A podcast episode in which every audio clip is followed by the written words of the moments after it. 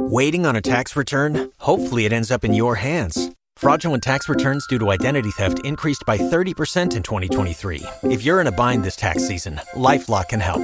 Our US based restoration specialists are experts dedicated to helping solve your identity theft issues. And all Lifelock plans are backed by the Million Dollar Protection Package. So we'll reimburse you up to the limits of your plan if you lose money due to identity theft.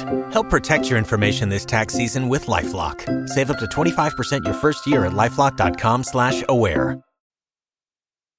Dos. Dos. Dos. Dos. Dos. Dos. Dos. Dos. Dos.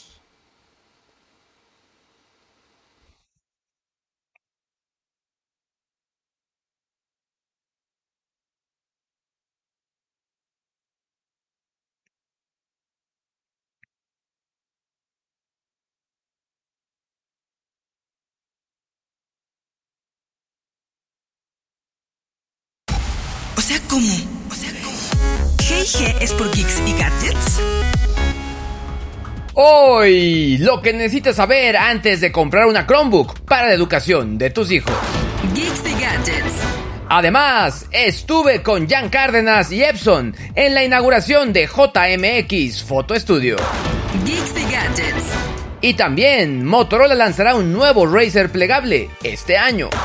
Geeks y Gadgets. Y para terminar, ¿quieres trabajar en Tesla? Te digo qué se necesita para conseguir un pedacito de su inversión en México.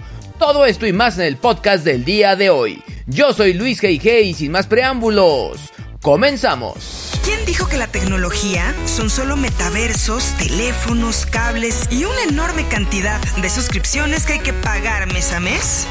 Geeks y Gadgets. Un podcast en donde se habla de gadgets, gadgets y más gadgets.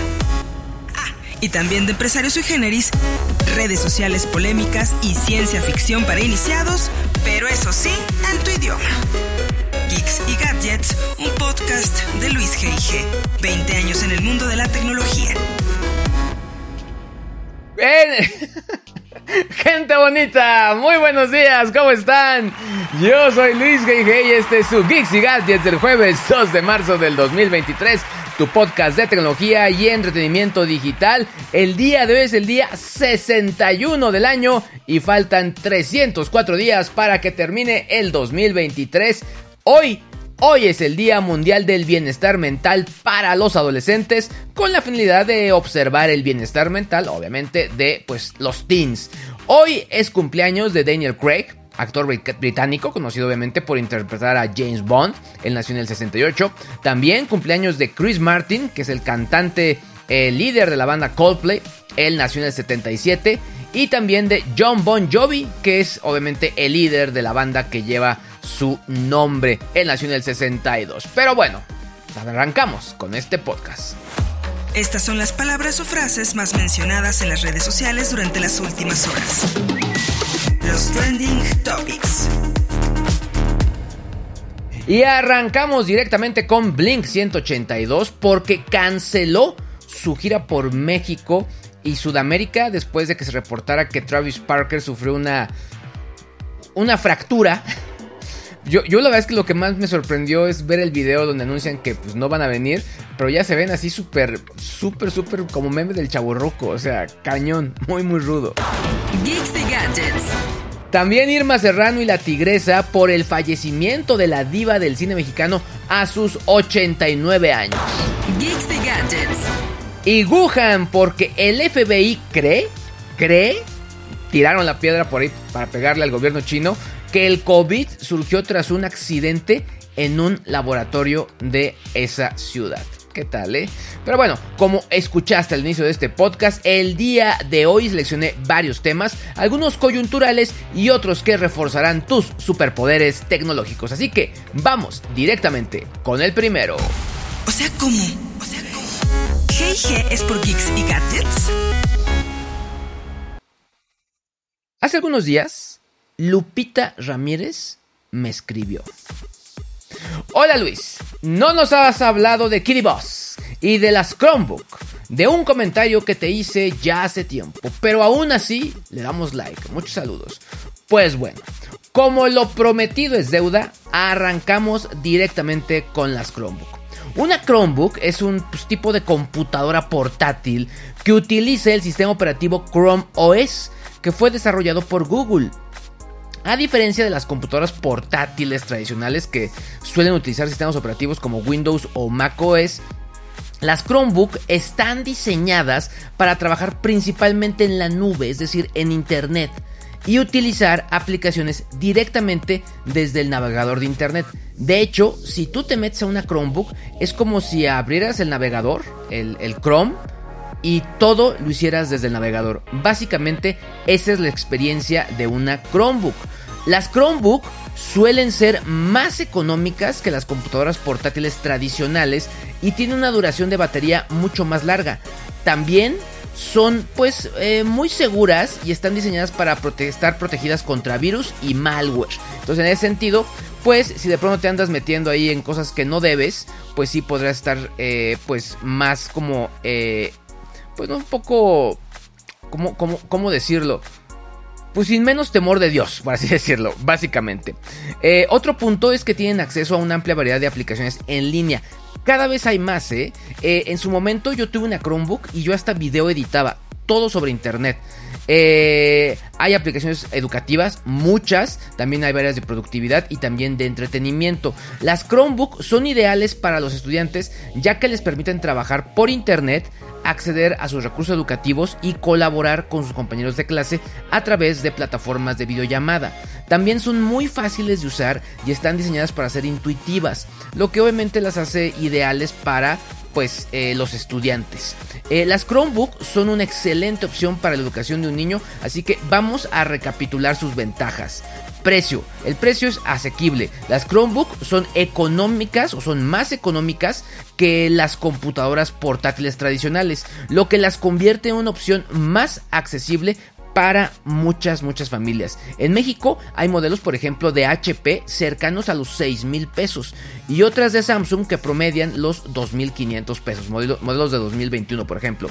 Ahora, la duración de la batería. La mayoría de las Chromebook tienen una duración de batería larga, lo que significa que pueden durar todo el día sin necesidad de recargarlas. También son fáciles de usar. Las Chromebook son muy intuitivas y obviamente eh, sencillas de utilizarse, lo que las hace ideales para los niños que están aprendiendo a usar la computadora. También son seguras. Las Chromebook tienen incorporado el sistema operativo Chrome OS de Google, que es muy seguro y ofrece protección contra virus y malware. Como ya habíamos mencionado también, eh, almacenamiento en la nube. Las Chromebook están diseñadas para almacenar la mayoría de los datos en la nube, lo que significa que los estudiantes pueden acceder a sus archivos y documentos desde cualquier dispositivo que tenga conexión a internet. Pero nada es perfecto y también hay desventajas. Por ejemplo, eh, tiene limitaciones de almacenamiento local. La mayoría de las Chromebook tienen un almacenamiento, una memoria interna limitada en comparación con una computadora portátil tradicional. Eso sí, pues sí puede ser un tema importante, sobre todo porque al final, pues sí, de pronto hay, hay quien diría, oye, pues es que pues si quiero guardar un archivo más grande, un video, algo así, pues no me cabe, ¿no? Básicamente. Eh, están diseñadas básicamente para almacenar muchos datos en la nube. Esto significa que los usuarios necesitan conexión a internet de cajón. Y justo este es otro punto importante. Las Chromebook, pues sí, necesitan conexión a internet para funcionar y acceder a sus aplicaciones. Si no, no puedes tener acceso a nada. Es un punto importante. Hay algunas cosas que se pueden guardar o, o trabajarse offline, pero no todo. Limitaciones de software. Aunque las Chromebook tienen un acceso a una amplia variedad de aplicaciones en línea, es posible que algunos programas o aplicaciones pues específicas pues no estén disponibles para el sistema operativo y eso obviamente pues te haga salir la jugada y que no puedas participar en ciertas cosas. Así que pues básicamente sí es una Chrome, es una computadora, pero una computadora ligera. En resumen, a un niño sí le funciona muy bien trabajar eh, en una Chromebook pero obviamente con las limitaciones que esto te da, es decir, no tendrá la funcionalidad total de una computadora, pero si tú puedes estar muy confiado, confiada, confiade de que estará seguro, sobre todo de virus y ese tipo de cosas. Ahora vamos con Kiddy Boss. Kiddy Boss, pues esto, esto entra como en el punto de un juguete. Kiddy Boss es una plataforma de una compañía que se llama Bitec, que lo lanzaron al mercado en el 2017.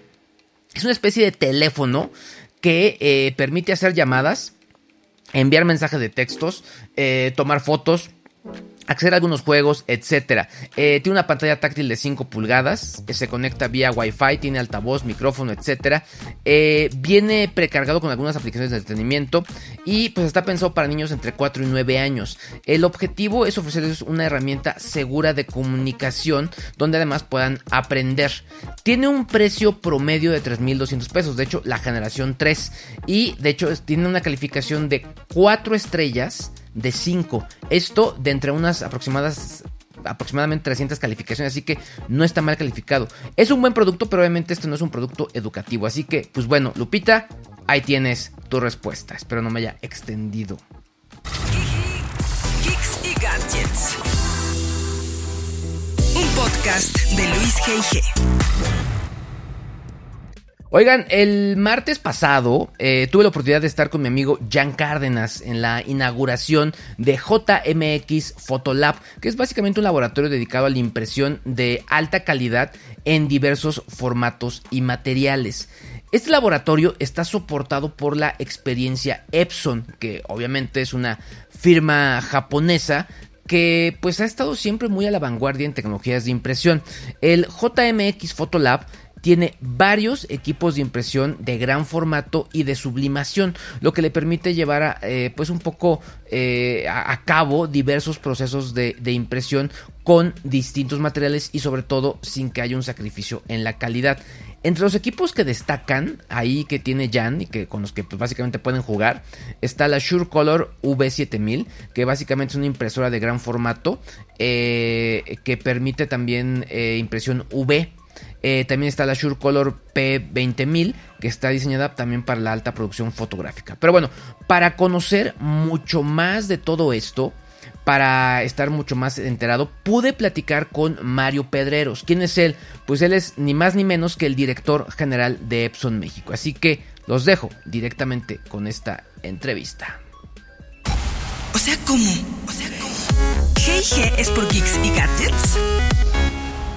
Pues Mario tiene, bueno, el año pasado nos vimos, eh, después de múltiples entrevistas, hablábamos de emprendedores, pero creo, creo que esto de JMX es un gran emprendimiento, ¿no? Creo que, creo que es un espacio para hablar de artistas. Claro. Del arte. Claro. Porque la verdad es que lo que están haciendo acá es increíble. Ya han hecho un trabajo espectacular. Nosotros la verdad estamos, hemos siempre estado muy cerca de varias industrias, pero también de los artistas y específicamente de los fotógrafos. El año pasado hicimos muchas cosas con fotógrafos. De hecho, de ahí salió una actividad espectacular de limpieza del mar una fotógrafa que nos apoyó. Pero siempre hemos estado cerca de su creación claro. y de su arte. Y afortunadamente hemos tenido muchísima resonancia entre ellos ellos entienden que la tecnología les ha ayudado a hacer mejor su trabajo, claro. a expresarse mucho mejor. Y en este caso, pues creo que es la cúlpide de, de, ese fenómeno. Lo impresionante es la calidad del formato. O sea, son formatos grandes, pero el detalle es impresionante. Ahorita grababa unas fotos y parecía que tenía o sea, movimiento. Detalles. Sí, o sea, hay profundidad en la imagen. Es, impresionante y obviamente también depende por la, por la calidad de impresión. ¿no? Sí, eso, eso la verdad es un trabajo que tiene muchos años con Epson. Nosotros en términos de innovación hemos venido trabajando muy fuerte. Hicimos un challenge muy grande a todas las técnicas de impresión. Eh, tenemos una, eh, digamos en términos de patentes, en lo que tiene que ver con nuestra tecnología, nosotros tenemos más o menos más, más de 3.700 patentes. Claro. Eh, nuestro competidor más cercano tiene 1.000. Entonces, desde el punto de vista de innovación, hemos realmente hecho un trabajo espectacular y creo que eso es lo que ha hecho resonancia en muchos de los artistas. Claro. Que para tener, digamos, ese nivel de calidad, ese nivel de detalle, ese nivel de precisión, de compactación, necesitan una compañía que esté innovando en esos, en esos segmentos.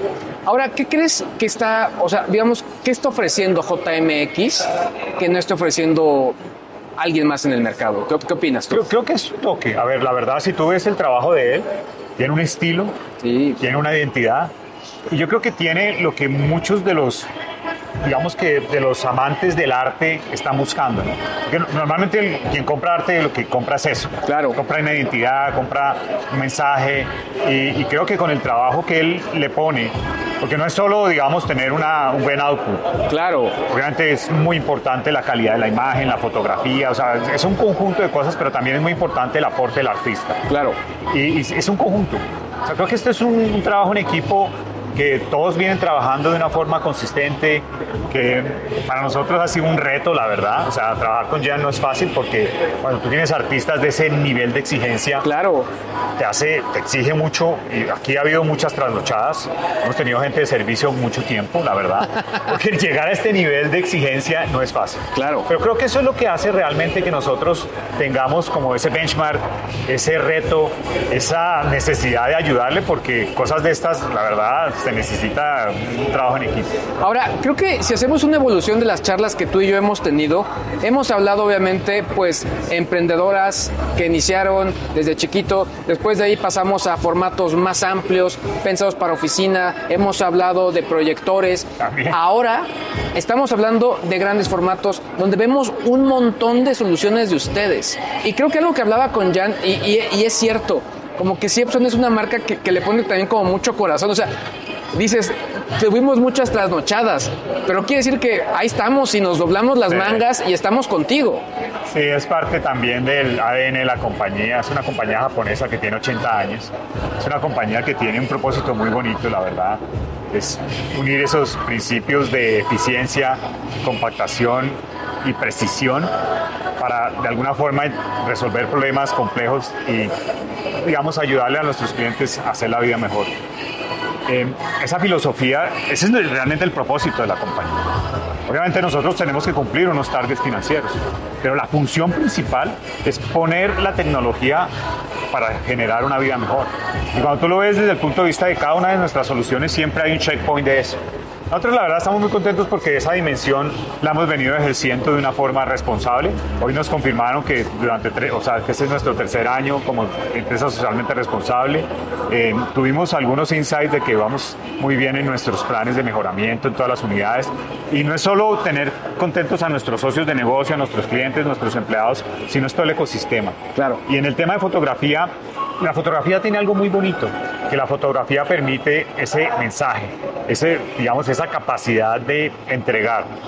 Y lo que hemos hecho, por ejemplo, con las rejas de Chapultepec, lo que venimos Exacto. haciendo con Jan, es parte de esa, digamos, de esa generación de... Yo ahí no tenía la seguridad, pero yo recordaba, yo veía esto y me recordé inmediatamente las rejas Las por la rejas, calidad sí. de impresión. Sí, con ellos también es- hemos hecho trabajos espectaculares, más desde el punto de vista de cuidado del medio ambiente. Claro, claro. O sea, todo el tema de diversidad y eso. Y, y vamos a seguir, o sea, con fotógrafos queremos hacer muchas cosas más. El capítulo que te decía el año pasado con el mar estuvo espectacular. Y vamos a seguir con fotógrafos y obviamente cuando vemos trabajos del nivel de exigencia, cuando vemos artistas como Jan, siempre vamos a estar ahí. Pues Mario, espero que la siguiente, ahora sí hablemos de fasting o algo por el estilo. Sí. ¿Te late? Un gustazo, Mario. Bueno. Muchas gracias. Gracias a ti, Luis. Muchas por aquí. Geeks y gadgets. Muchos, muchos gadgets.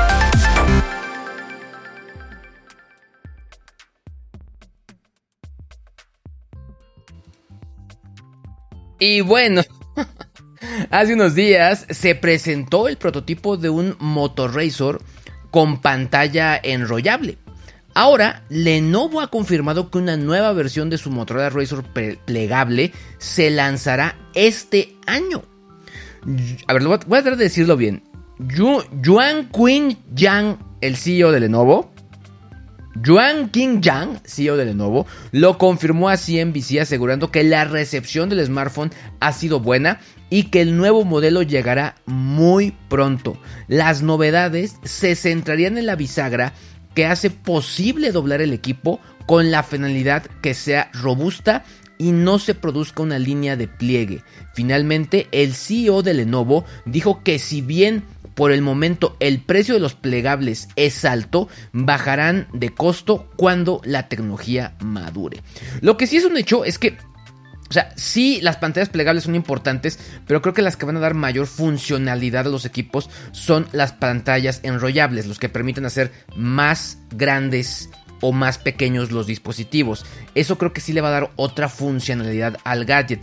Lo que también me encanta es que estamos volviendo a esos años por ahí de los 2000 eh, donde los gadgets, los, teléfonos, están experimentando con diversos factores de forma. Es decir, en este momento el factor de forma que predomina es el candy bar, es decir, la barra, como un iPhone, como cualquier Android, como los, eh, los Galaxy. eh, S. Son candidatos, son, son barras pero ahora ya se está experimentando con distintos factores de forma. Así que creo que es una buena noticia y creo que pues sí hace como pues más divertido el poder evaluar estos productos. Por lo pronto, cuando se lance, pues seguramente aquí te estaremos informando. O sea, ¿cómo? O sea, ¿cómo? G&G es por Geeks y Gadgets. Oigan, Tesla ya está buscando personal en México para lo que será su nueva planta, ¿eh?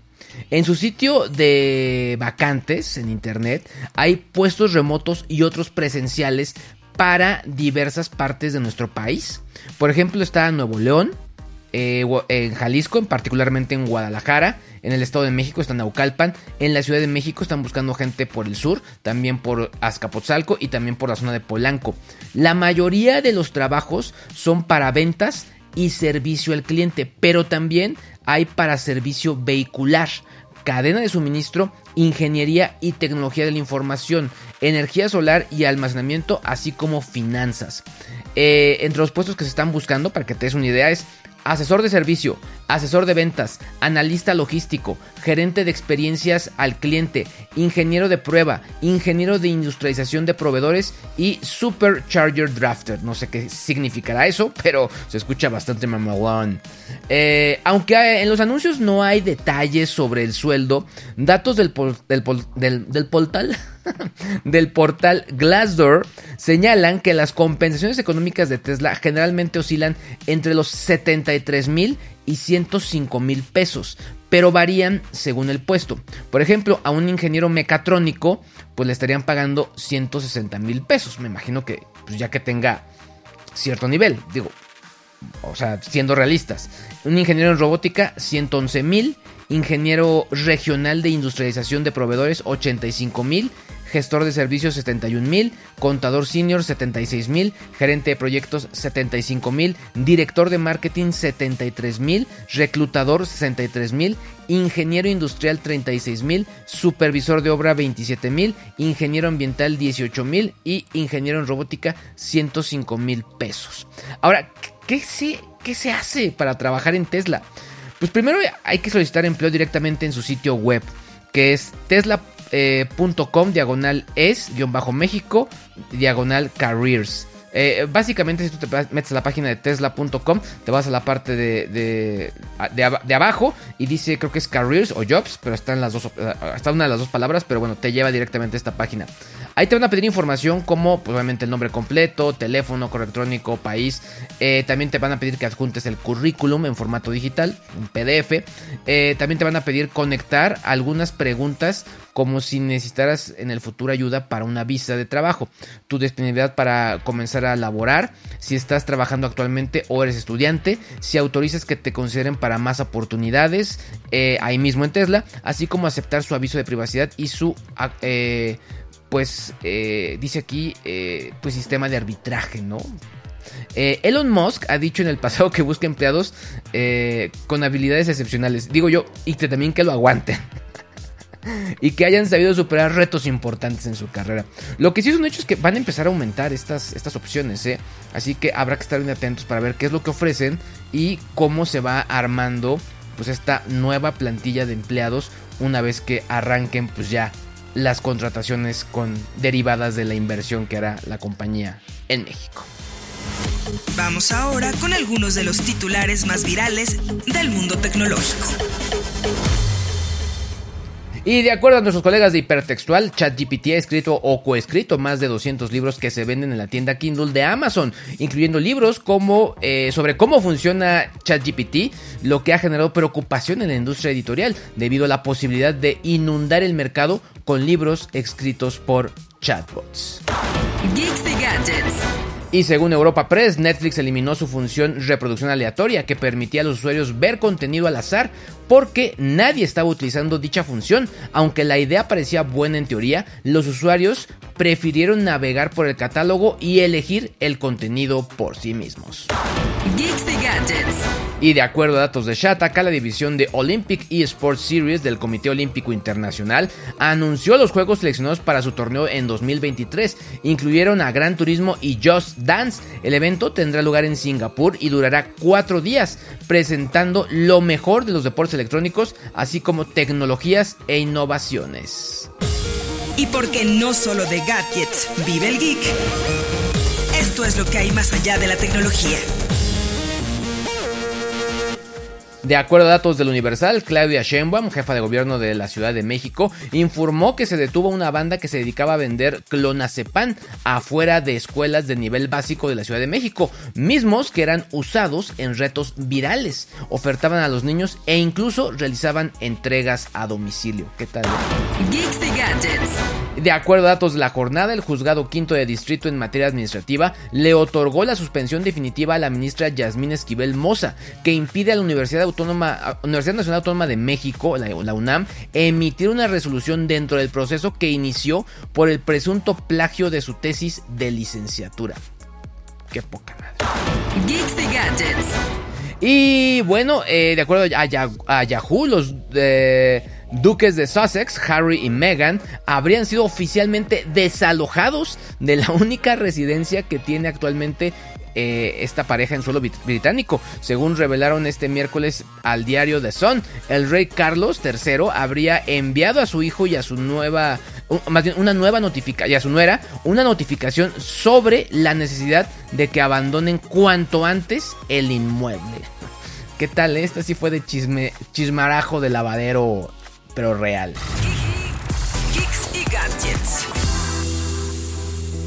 Podcast de Luis G.I.G.